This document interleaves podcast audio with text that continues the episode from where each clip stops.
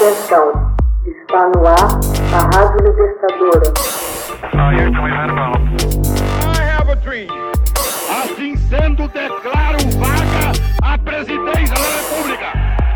Começa agora o Hoje na História de Ópera Mundi. Hoje na História, 1 de janeiro de 1959. Colunas do Exército Rebelde fazem a Revolução Cubana. No dia 1 de janeiro de 1959, colunas do Exército Rebelde, comandadas pelos guerrilheiros Ernesto Che Guevara e Camilo Cienfuegos, invadem Havana. Dezenas de milhares de cubanos espalhados pelas ruas recebem com entusiasmo os jovens combatentes. Estava derrotada a sangrenta ditadura de Fulgêncio Batista e fracassava a tentativa de golpe de Estado, cujo propósito era escamotear a vitória do exército rebelde. Uma série de acontecimentos transcendentais para Cuba ocorre nesse dia e nos dias seguintes. Em 8 de janeiro, chega a Havana a Caravana da Vitória, com o jovem comandante guerrilheiro Fidel Castro à frente, depois de percorrer a ilha de leste a oeste, comemorando com as populações locais o triunfo revolucionário. Duas horas antes da meia-noite de 31 de dezembro de 1958, Fulgêncio Batista chamou por telefone o comandante da guarnição de Santa Clara para saber dos acontecimentos no fronte militar. Recebeu, alarmado, a informação de que Che Guevara era senhor da situação e que havia esmagado o que restava das tropas governamentais.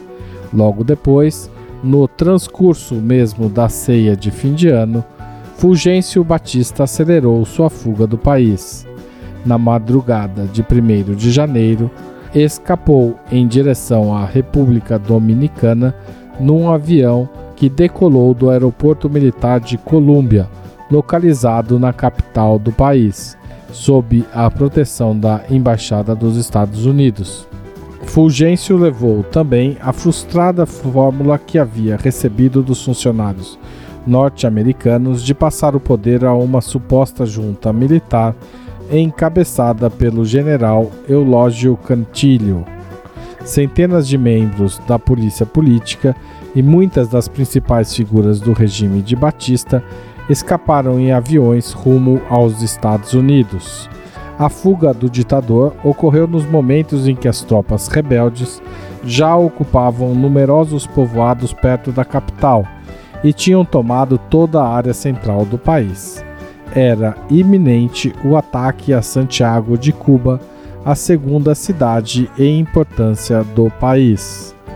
A notícia da fuga de Fulgêncio Batista e da tentativa de instaurar uma junta militar chegou a uma emissora de Havana e logo depois o quartel-general rebelde, instalado perto de Contramaestre, Oriente, dela tomava conhecimento Fidel Castro reagiu de pronto, convocando pela Rádio Rebelde o povo para que ele impedisse o golpe.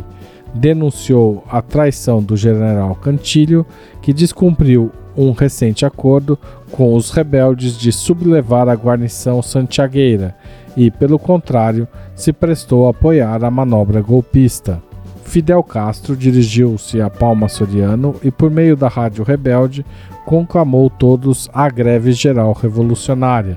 Dispôs suas colunas e grupos guerrilheiros com o fim de tomar os povoados e cidades de todas as províncias, com a cooperação do povo e de chefes militares honrados do exército inimigo. Simultaneamente, ordenou que o comandante Camilo Cienfuegos, com sua coluna invasora número 2, avançasse imediatamente sobre a cidade de Havana, para tomar de assalto e render o comando militar de Colômbia, o principal do país. Determinou também que o comandante Ernesto Che Guevara, que tinha sob controle a estratégica província de Santa Clara, também rumasse prontamente para a capital e assumisse a chefia do acampamento militar de La Cabanha. No trajeto, ele deveria também ocupar a guarnição militar de Matanzas.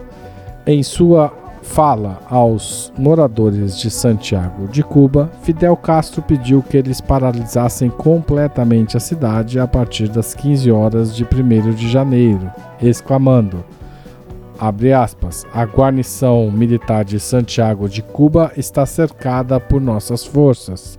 Se às seis da tarde do dia de hoje, 1 de janeiro de 1959, não depuser as armas, nossas tropas avançarão sobre a cidade e tomarão de assalto as posições inimigas. Querem proibir a entrada em Santiago de Cuba àqueles que libertaram a pátria. Porém, a história de 1859 não se repetirá. Desta vez, os Mambizes, guerrilheiros anti-espanhóis que lutaram pela independência no século XIX, entrarão em Santiago de Cuba, afirmou também Fidel Castro. As forças leais ao ditador Fulgêncio Batista depuseram as armas, sem que novos combates fossem travados. E nessa noite, a população local pôde celebrar o triunfo junto aos rebeldes barbudos a presença do povo nas ruas de todo o país, naquele 1 de janeiro contribuiu enormemente para o triunfo da Revolução. Sabiam todos que estavam participando de um acontecimento único na história contemporânea. Hoje na História, texto original de Max Altman, baseado em texto da historiadora e jornalista Marta Denise Vale, com locução de Haroldo Cerávulo Cereza. Você já fez uma assinatura solidária de Opera Mundi? Com 60 centavos por dia, você ajuda a manter a imprensa independente e combativa. Acesse www.operamundi.com.br/apoio.